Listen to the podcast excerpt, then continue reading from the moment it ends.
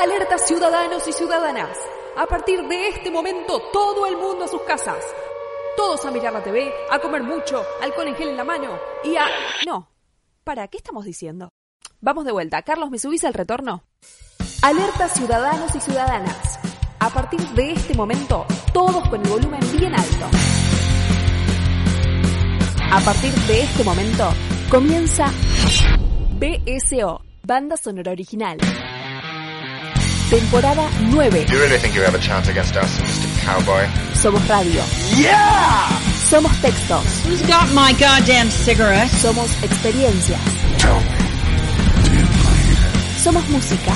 You know what I'm talking about, you fucking cockroach.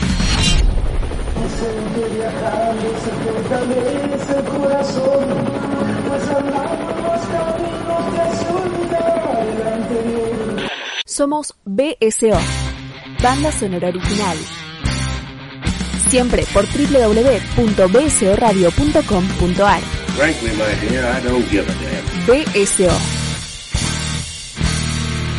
Una plaga que combate otras plagas. Keep the change, you filthy animal.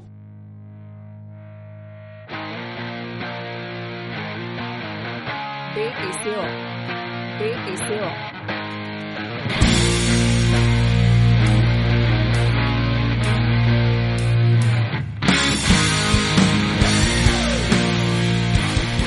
Señoras y señores, bienvenidos a una nueva entrega de banda sonora original. Mi nombre es Diego Cirulo, como siempre estamos todos los jueves, salimos en un nuevo capítulo podcast para llevarles a ustedes pensamientos, algunas, algunos razonamientos acerca del cine y, por qué no, un poco de música.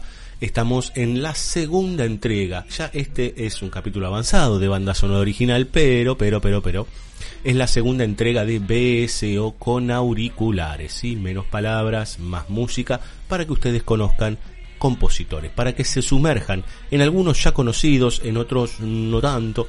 La última vez nos metimos con soundtracks para el manicomio y esta vez no les diría que es algo muy alegre de lo que vamos a tratar, las bandas sonoras para lagrimear un rato, pero antes de arrancar, como siempre se pueden comunicar con nosotros o ver todos y escuchar nuestros contenidos en www.bcoradio.com.ar, pueden entrar a Spotify, iBooks, Mixcloud y eh, todos estos soportes nuevos eh, para podcast que generalmente absorben ¿sí? nuestros contenidos y por allí andan. Por ejemplo, Google Podcast, por ejemplo, iTunes.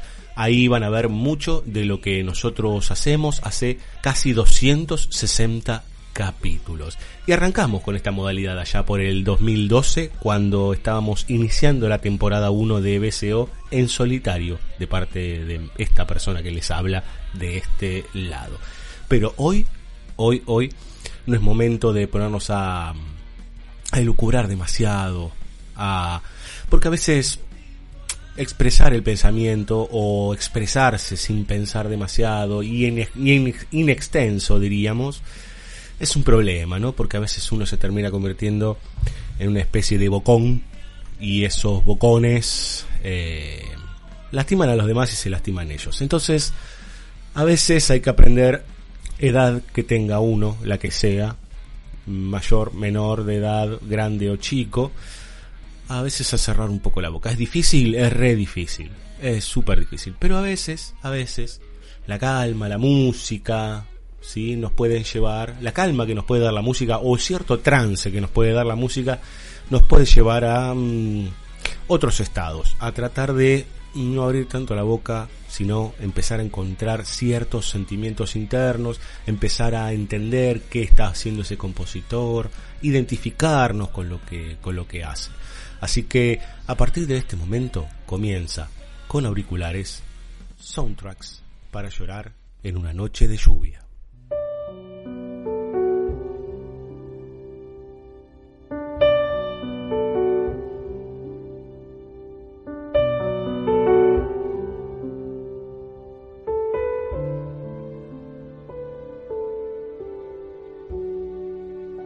Si hay un personaje que es tanto admirado como odiado por unos cuantos, es Clint Eastwood, ¿sí? Un señor que obviamente sigue filmando, ¿sí? A su avanzada edad, arriba de los 80 años, sigue filmando, ya no interpreta casi ninguno de sus personajes, cada tanto aparece, apareció hace un añito y pico nada más con The Mule, pero es muy raro que él ponga el cuerpo delante de la cámara. Lo cierto es que hay algo que no se menciona tan seguido, que es que Eastwood también compone música, ¿sí?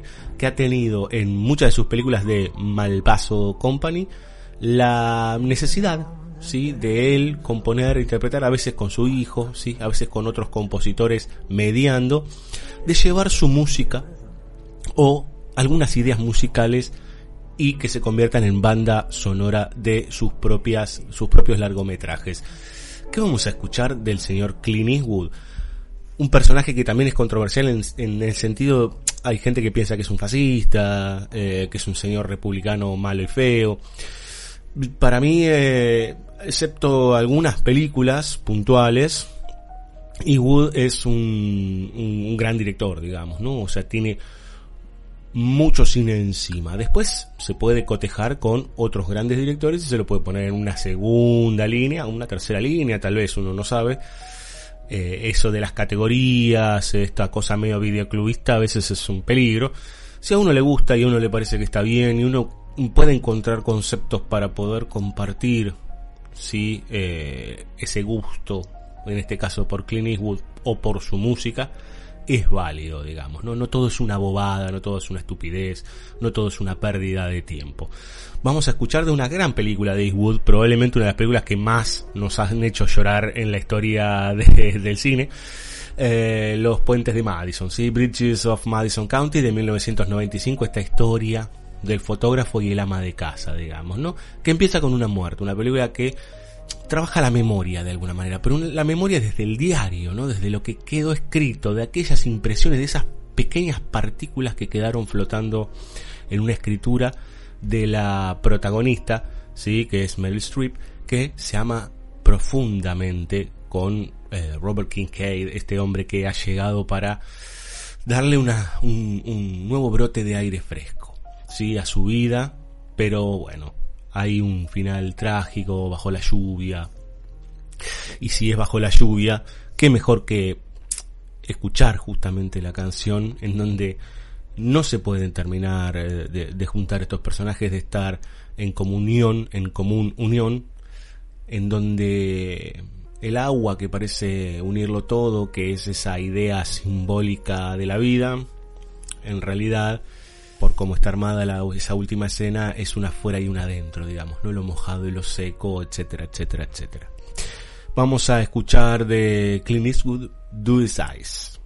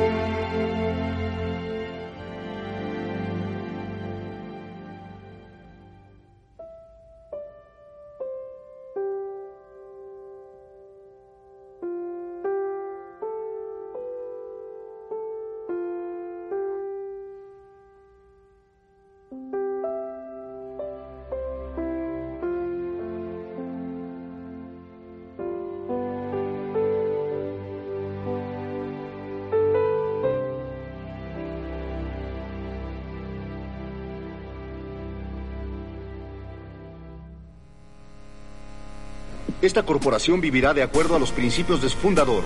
Valor, fuerza, convicción.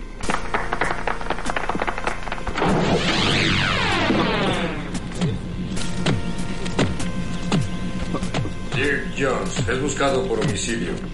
¡Eso es absurdo! Esa cosa es un psicópata mecánico violento. Eh, ¡Levántate! ¡Quiero un helicóptero ahora!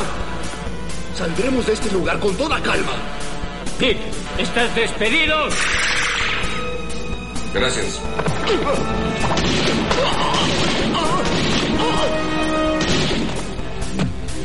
Buen tiro, hijo. ¿Cómo te llamas? Murphy. BSO, temporada 9. Una copia de otras copias.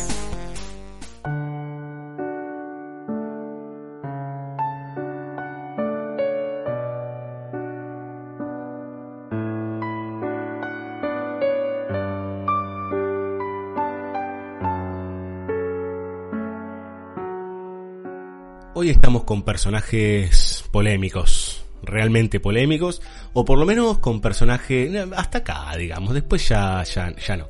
Em, en realidad, no, mira, ahora estoy mirando la lista y hay un, un- por lo menos uno más. Pero no músicos, sino directores. Eh, hay otra discusión que se entabla mucho que tiene que ver con los caídas du cinema, digamos, ¿no? Ya parece perdido en el tiempo, ya parece una cosa que toda la política de los autores, André Bazin, eh, digo, todo, todo, toda esa, esa movida ha quedado impregnada en cierta parte de la crítica, de la teoría actual, etcétera, etcétera, pero también como por ejemplo, eh, la juventud de hoy calculo que no le debe dar demasiada bolilla. Lo cierto es que ha habido, ha existido una, una discusión eterna, digamos, con los calleristas, no solo porque era el devenir de la crítica hacia la producción de cine, sino porque además eh, la, forma en que hacían cine, ¿no? Algunos hablan de que el cine de estos directores era aburrido, este, un, amañamiento parisino, bueno. Eh, hay cosas interesantes también para revisar. O tal vez es interesante verlo para darse cuenta uno si, si, si está bien o no, digamos, ¿no? O qué le puede sacar a eso.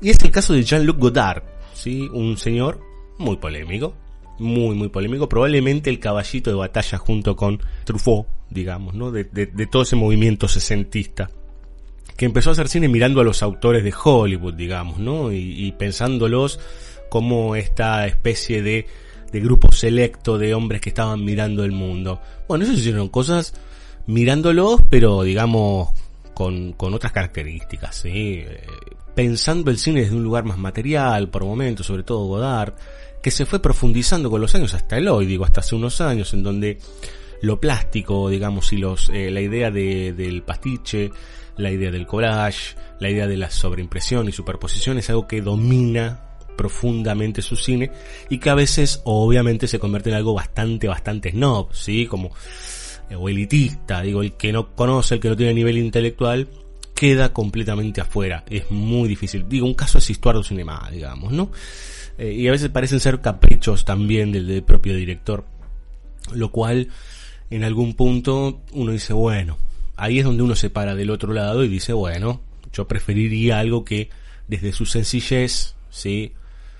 Nos traiga a nosotros los espectadores ciertos sentidos, ciertas ideas, ciertas lógicas simbólicas que nos puedan movilizar y nos puedan ayudar a pensar.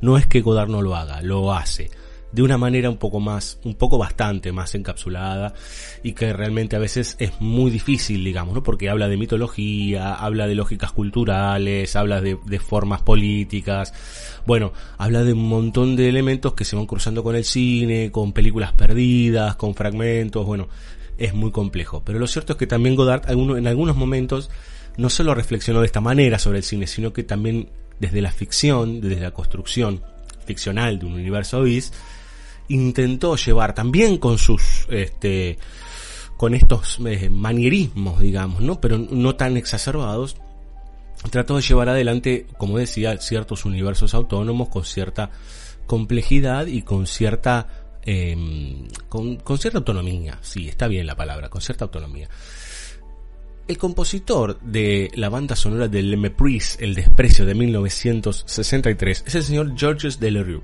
¿sí? Por si no lo conocen a Georges Delerue, eh, es básicamente el compositor de toda esa etapa de películas de la nueva ola de cine francés. Las dos inglesas, La Noche Americana, Dispare sobre el pianista, Jules y Jim, digo, todo eso es Truffaut, por ejemplo, ¿no? Hiroshima Mon Amour, El Conformista, bueno, un montón de películas, ¿sí? Georges Delerue nació en Francia en 1925, luego llevó su arte hacia los Estados Unidos, hacia la, la Meca, podríamos decir, y van a escuchar esta pieza que se llama Camille, y van a decir, che, pero ¿qué tiene de llanto Le Mépris, digamos, ¿no? Que también son esas películas sesudas y que se escuchan las frases, las voces en off de pensamiento y unos traveling largos, etcétera, etcétera. Es una de las películas que más me gusta claramente de del señor Godard, pero eso es al margen, digamos, ¿no? Yo, a veces hay gente que disfraza el gusto de formas de pensar. Bueno, no importa. Vamos a escuchar entonces, sí, a partir de este momento a Georges Delerue. Traten de estar sentados con sus auriculares y de escucharlo, sí, de escucharlo. Y que le pasen cosas, sí, que, que empiecen a tener cierta sensibilidad con aquello que está compuesto. Inclusive puede ser que no les pase nada y que vayan por otro lado y que encuentren otras cosas. La idea es no parar nunca de pensar, nunca de sentir y de encontrar esos espacios de expresión que tienen que ver no solo con dar, sino con recibir y con idas y vueltas constantes. Camille de Georges Delerue.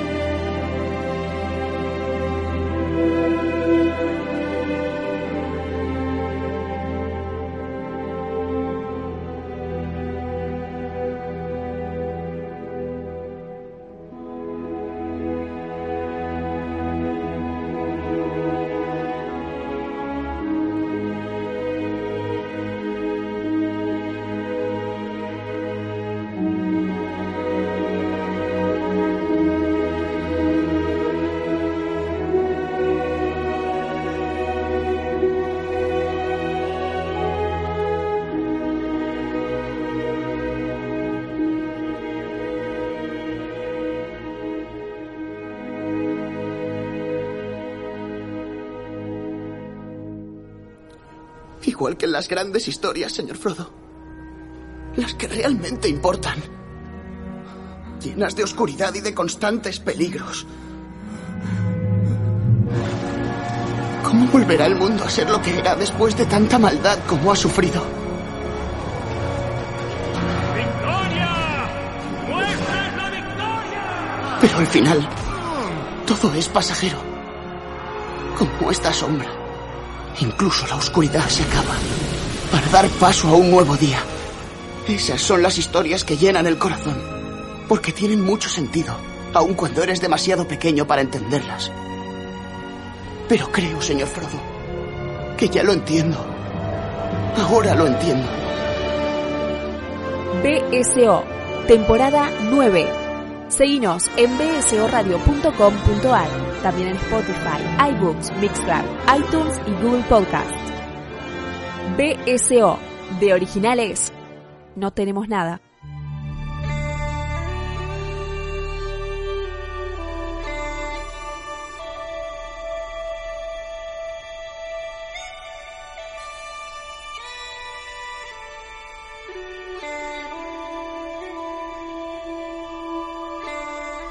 Les decía que debíamos un, personaje polémico.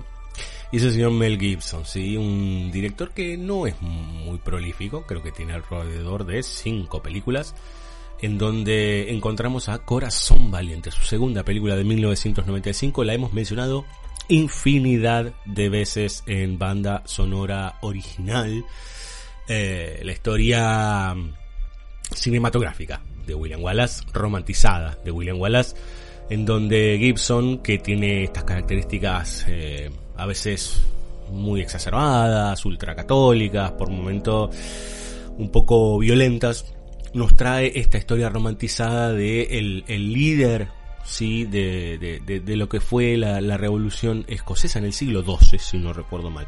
Cuando uno lee un poquito de historia, William Wallace era un poquito más sacado, digamos, un poquito más complejo, pero no importa en tal caso, ¿no? Esto también lo mencionábamos en el western cuando hablábamos de Wyatt Earp y bueno, no, no el Wyatt Earp original no es lo que encontramos en esta mitología, sí, o en esta construcción mítica del oeste norteamericano.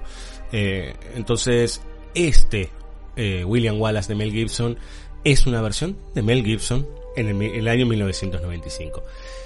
Y yo creo que si más allá del grito freedom de la película, ¿no? Ese grito final y esa espada en el medio de la montaña clavada, ¿no? Este cual Excalibur, eh, que queda allí para que alguien la tome y tal vez sea Robert de Bruce el que la tome. Más allá de eso, la música, la banda sonora original de Corazón Valiente es muy recordada, ¿sí? Por su dulzura, por su potencia también, digamos, ¿no? Algunos dirán que es demasiado caramelo. Se acuerdan todos, digamos, ¿no? Eh, es como cuando le pegan a John Williams. Y bueno, pero John Williams sabe a dónde entrar. ¿Te gustará o no? Lo cierto es que James Horner es el compositor, ¿sí? De la banda sonora de Braveheart y no ha hecho eso solo, obviamente. Por ejemplo, es el compositor de Avatar. Por ejemplo, es el compositor de Apolo 13. Por ejemplo, es el compositor de Titanic. ¿Sí? Grandes películas. Bueno, también tiene la, la Máscara del Zorro. Digo, tiene varias. A Beautiful Mind. Tiene un montón de películas. El regreso. Bueno, trabajó mucho con, con James Cameron, obviamente. Eh, inclusive trabajó en algunas películas de Star Trek, eh, en The Devil's Zone, tiene un montón de películas James Harden que también que también trabajó con, con el amigo Gibson en el 2006 en la banda sonora de Apocalipto, ¿no? Una gran, gran película de Gibson que también no apta para impresionables. A Gibson lo acusan también, ¿no? De facho, este, a veces, a veces es eso, ¿no? Es, paren de abrir la boca, chicos. Como que a veces las cosas eh, las dicen las películas, ¿no? Las dicen las películas. Entonces, nada. Eh, escuchemos la música de Corazón Valiente. Sí, James Horner for the Love of a Princess.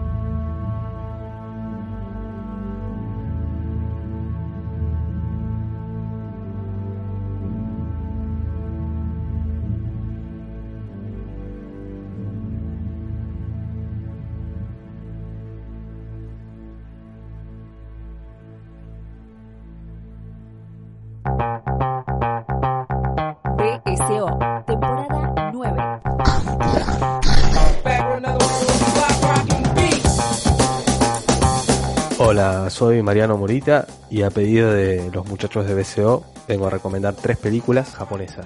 La primera es la película Tampopo de Huso Itami del año 85. Es una película bastante extraña, casi toda girando alrededor de la comida como tema y particularmente el ramen, que es esta famosa sopa de fideo japonesa. Es una especie de aventura épica de un grupo de personajes que quieren armar el mejor restaurante de ramen posible y en varias situaciones se la llamó a la película un western de ramen. La segunda película es un clásico del anime que tal vez muchos conozcan, pero siempre es bueno recomendarla para quienes no la conozcan, que es la película Perfect Blue del año 1997 de Satoshi Kon. Es una especie de thriller bastante oscuro sobre una pop idol muy joven que quiere convertirse en actriz y dejar ese universo que ya de por sí es un poco polémico, pero se mete en un mundo quizás más oscuro todavía, con una trama que podría decirse que es digna de las mejores cosas de Brian De Palma. Y la tercera película es de un director del que ya hablamos en BCO una vez que me invitaron, que es Takashi Miike, que es la película Rainy Dog, como si fuese perro abandonado en la lluvia y es la historia de un yakuza que se entera que tuvo un hijo y el hijo lo empieza a seguir a todos lados como si fuese un perro y básicamente es una gran historia policial en la cual este hombre se va dando cuenta nada que tiene un pibe a cargo básicamente. Pero es muy interesante cómo la película termina armando todo un conflicto en la ciudad de Taipei girando todo alrededor de esta relación entre este padre y su hijo y con un tono bastante oscuro de lo que es darte cuenta de cuáles son las relaciones que son quizás que trascienden las cosas que estás haciendo.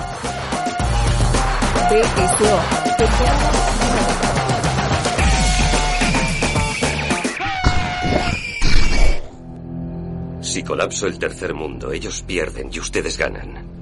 Si colapso América, ustedes pierden y ellos ganan. Cuanto más cambian las cosas, más siguen igual. ¿Y qué es lo que va a hacer? Desaparecer. Ha introducido el código mundial. Les dije que era mejor que desearan que no regresara. Si pulsas ese botón, todo lo que hemos conseguido en los últimos 500 años se acabará. Nuestra tecnología, nuestro modo de vida, toda nuestra historia. Me llamo Pliskin. BSO, temporada 9. Seguinos en bsoradio.com.ar, también en Spotify, iTunes, Mixcloud, iTunes y Google Podcast. BSO, de originales, no tenemos nada. Bienvenidos a la raza humana.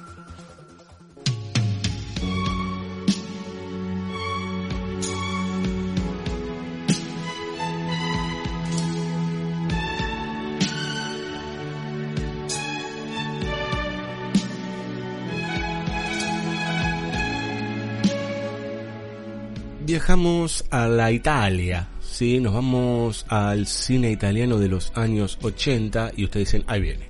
Y sí, ahí viene. Si es música para llorar en una noche de lluvia, yo les aconsejaría inclusive que si, si ustedes en este momento están escuchando el programa y no llueve, esperen y lo pongan en ese momento, ¿no? Auriculares, un poco de lluvia y seguramente algo les pase. Yo creo que esto está armado claramente desde una vivencia personal, eh, sin ningún tipo de, imposición, obviamente, ¿sí? con las creencias propias, pero eh, sin ningún tipo de imposición ni de bravuconería. Cinema Paraíso, de 1988, se convirtió en su momento en una película muy mencionada, muy mentada. Eh, se la pensó como obra maestra. Yo no sé si es una obra maestra. Por momentos tiene esta cosita de traición sentimental, de acaramelar las cosas demasiado. Pero por otro lado yo no puedo despegarme de haberla visto de niño, haberla visto de adolescente y hasta el día de hoy ver algunas escenas de, de, de Totó y llorar un poco, digamos, ¿no? Eh, hay una cosa ahí que a uno le, le llega al final de, del pecho, digamos, ¿no? A lo, a lo hondo del pecho con esta enorme película que tiene algo muy, muy, muy a favor. El compositor de la banda sonora es probablemente uno de los más grandes compositores de bandas sonoras del siglo XX, que es Ennio Morricone, ¿sí?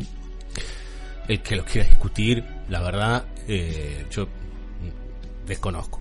Desconozco cuáles serían sus criterios, ¿no? Por uno, trabajó con, trabajó con un montón de artistas, de grandes artistas. Podríamos hasta inclusive correrlo a Tornatore, digamos, ¿no? Tornatore es dueño no solo del Cinema Paraíso, sino de que está Malena, está la de Novecento. Bueno, hay varias películas ahí donde el profesor, bueno, hay, hay no, no tiene tantas películas, si no recuerdo mal, pero está No Tutti Bene, bueno, esos momentos en donde esas películas que salían en página 30 eh, y se iban conociendo de cine italiano y de cine francés, Tornatore estaba ahí dando vueltas en nuestro país en los años 90. Pero vuelvo a Morricone. Bueno, podemos ir desde el hoy con The Hateful Eight, pero nos podemos ir a La Misión, La Cosa, Los Intocables, El Bueno, el Malo y el Feo, Días de Gloria. Por uno, por eh, Eras una vez en el oeste, digo, mm, un tipo que tiene una trayectoria gigantesca, ¿sí? Trabajó inclusive en películas de terror, en westerns, digo, eh, trabajó con, no sé, Sergio Corbucci, con Darío Argento, llegó a cederle parte de su música en The Hateful Eight a Tarantino. Bueno, es una bestia Morricone, digamos, ¿no? Es probablemente uno de esos compositores que calan hondo con su música encima, que tienen, uno escucha la música de Morricone y dice, sin saberlo por ahí, ¿no? Dice, "Che, esto debe ser Morricone, hay algo en la melodía, hay algo en el, en el, la coloratura de su música que uno enseguida es como otra vez, ¿no? Es como John Williams, dice, "Mm", o Mark Silvestri, eh, Alan Silvestri, ¿no? Que en- encuentra ciertos motivos musicales que se van repitiendo. Yo quiero repetir algo también, ¿no? Yo no soy músico, mi conocimiento es de en realidad de interrelacionarme con la música. No soy un erudito de nada, sino de un espectador que intenta llevarles algunas bandas sonoras relacionadas con la vivencia. Les decía, Morricone, ¿qué más vamos a decir? No hablemos más, vamos a escucharlo, ¿sí? El tema principal de Cinema Paradiso. Siéntense, relájense. Ennio Morricone para ustedes.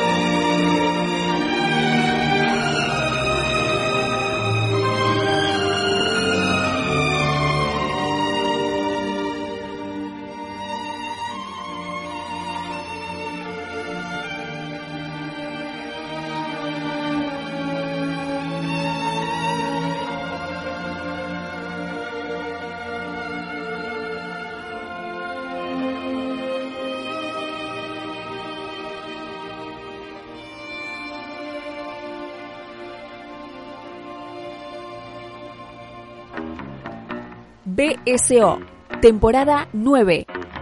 Frank, ¿qué estás haciendo aquí? Vengo de la empacadora. Alguien me disparó por orden de Ludwig. Planean asesinar a la reina aquí. Bien, revisemos a los invitados. Sí. Disculpe, señora. Seguridad. Oiga, oiga. Vamos, vamos, sucede? suba el ¿Qué esto? manténgalos así, así. No va a pasar nada. No, yo no he hecho nada. Protesto. Ah, sí. ¿Qué te parece esto? Tengo mis derechos. ¿Crees que nacimos ayer, eh? Con que no existe nada, ¿eh? Están equivocados. Mira, Ed. Trae la fotografía de tu esposa. ¡Ethel! Muy bien.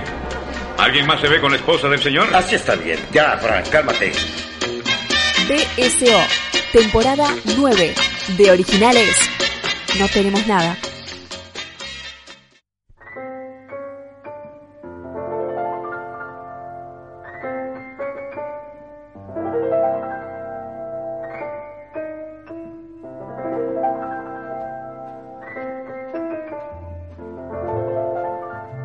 Si hay otro italiano al que hay que recordar y hay que pensar y hay que escuchar mucho, es al señor Nino Rota, ¿sí? un compositor un, tanto más grande que, que Morricone, ya murió a fines de los años 70, pero que básicamente tiene la culpa de la banda sonora del padrino. Nada más y nada menos, ¿no? Pero no hizo solamente eso, trabajó mucho en Italia, trabajó con Fellini, por ejemplo, ¿no? Eh, yo, Casanova, La Strada, ocho y medio. El que no se acuerda de la música de ocho y medio, por más que no te guste Fellini, digamos, ¿no? Hasta uno puede decir, ah, es la música que sonaba en Susana Jiménez. Es espectacular esa música circense, digamos, ¿no? Aparte también hay algo en el, en el, en las formas musicales que son muy reconocibles en, en las composiciones de Nino Rota. Por ejemplo, no sé, ahora se me ocurre, uno escucha El Gato Pardo y después escucha La Dolce Vita, las bandas sonoras obviamente, ¿no? Y qué sé yo, no sé, Amarcord, bueno, ahí está, la música función privada, ¿no? Amarcord. Y uno empieza a encontrar esas cosas que se interrelacionan, que son tan hermosas, ¿no? De un compositor, donde le ve esas marcas, esas, esos, este, esos matices propios de un autor. Pero nosotros vamos a escuchar de este hermosísimo compositor, ¿sí? Este hermosísimo compositor italiano. Em, vamos a escuchar el tema de amor de Romeo y Julieta de 1968, dirigida por Franco Sefirelli.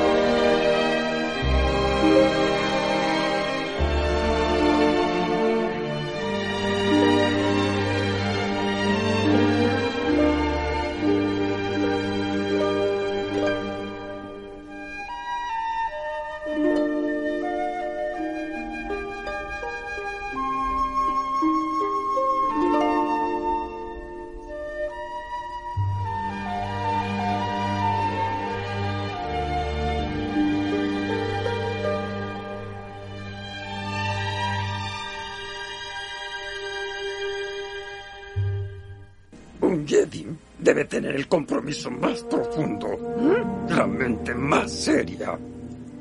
Aventuras. ¡Ja! Emociones. ¡Ja! No anhela un Jedi esas cosas. Eres imprudente. Así era yo, si lo recuerdas. Muy viejo es. Sí, viejo para el entrenamiento inicial. Pero he aprendido mucho. Terminará lo que empiece. No te fallaré. No tengo miedo. Sí. Lo tendrás. Lo tendrás. BSO, temporada 9. Seguinos como arroba BSO Radio en Instagram, Twitter y Facebook. De originales, no tenemos nada.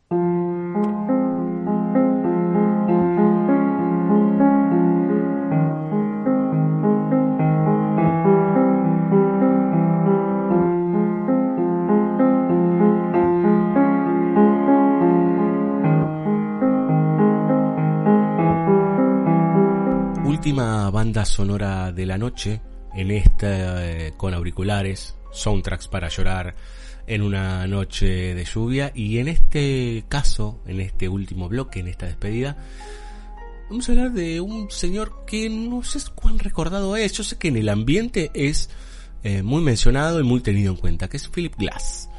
Yo creo que igual su producción eh, se expande por fuera de- de- del cine, digamos, ¿no? Eh, tiene un montón de, discos y de composiciones por fuera de las bandas sonoras.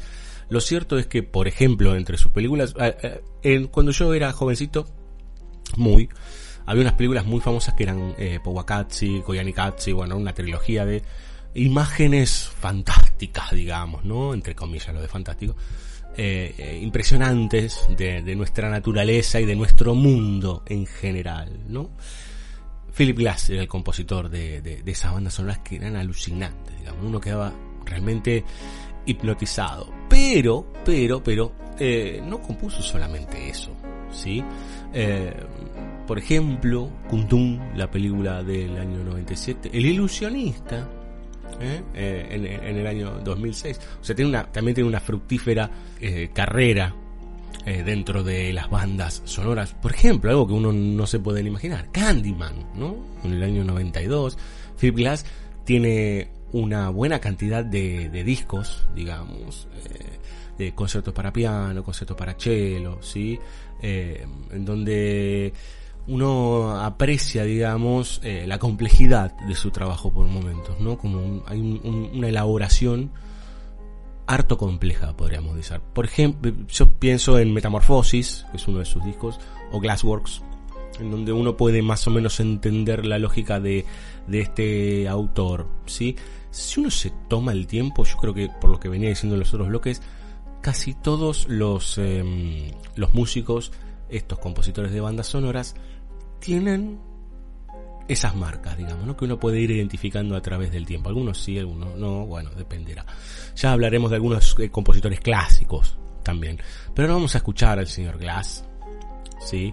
Un tipo que tiene, si ustedes entran a estos dispositivos como el que se está reproduciendo este, como Spotify o iBooks, seguramente encuentren material de Glass para escuchar.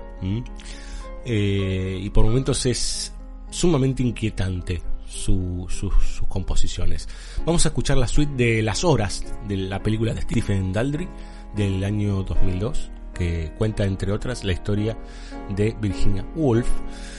La banda sonora en este movimiento 1 que dura casi 10 minutos, así que bánquenla, quédense ahí, ¿sí? escuchen al señor Philip Glass.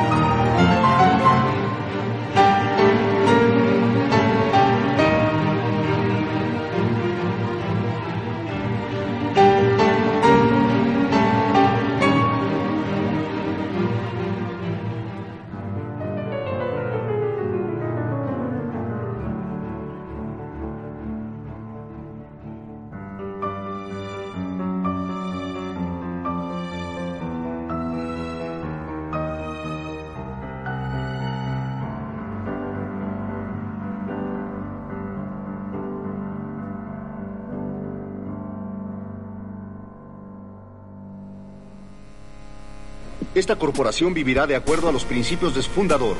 Valor, fuerza, convicción.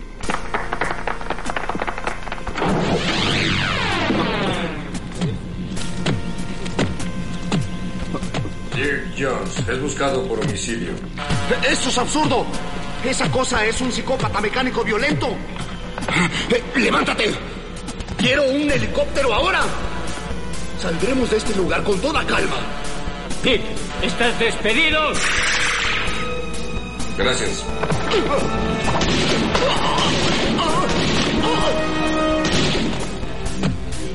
Buen tiro, hijo. ¿Cómo te llamas? Murphy. BSO, temporada 9. Una copia de otras copias.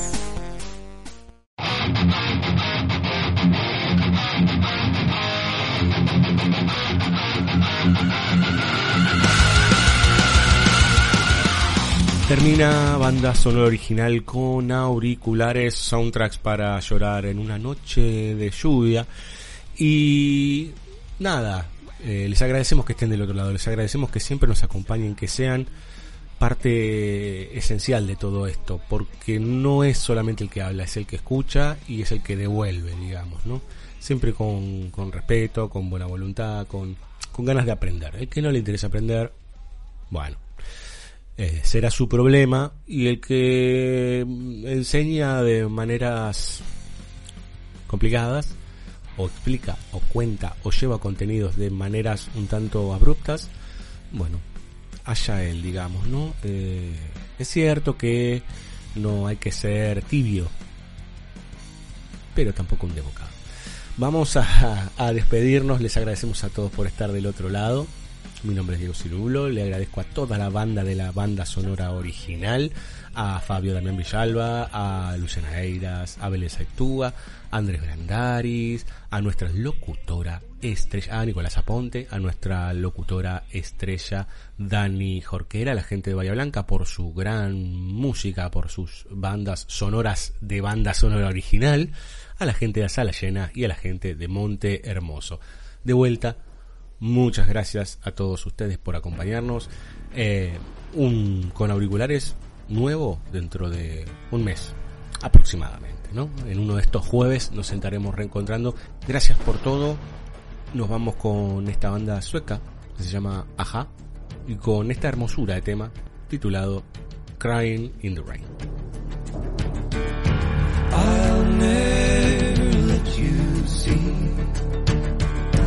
Way my broken heart is hurting me.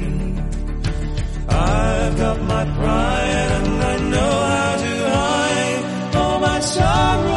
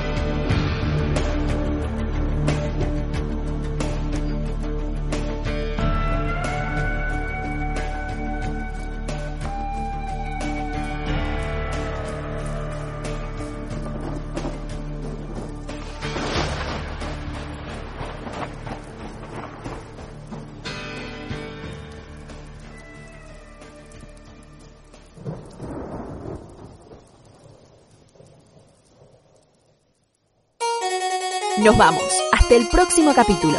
Prometemos poco y nada, como siempre. Seguinos en bsoradio.com.ar. Seguinos como arroba BSO Radio en Instagram, Twitter y Facebook. BSO, temporada 9. Un día voy a traer la guitarra.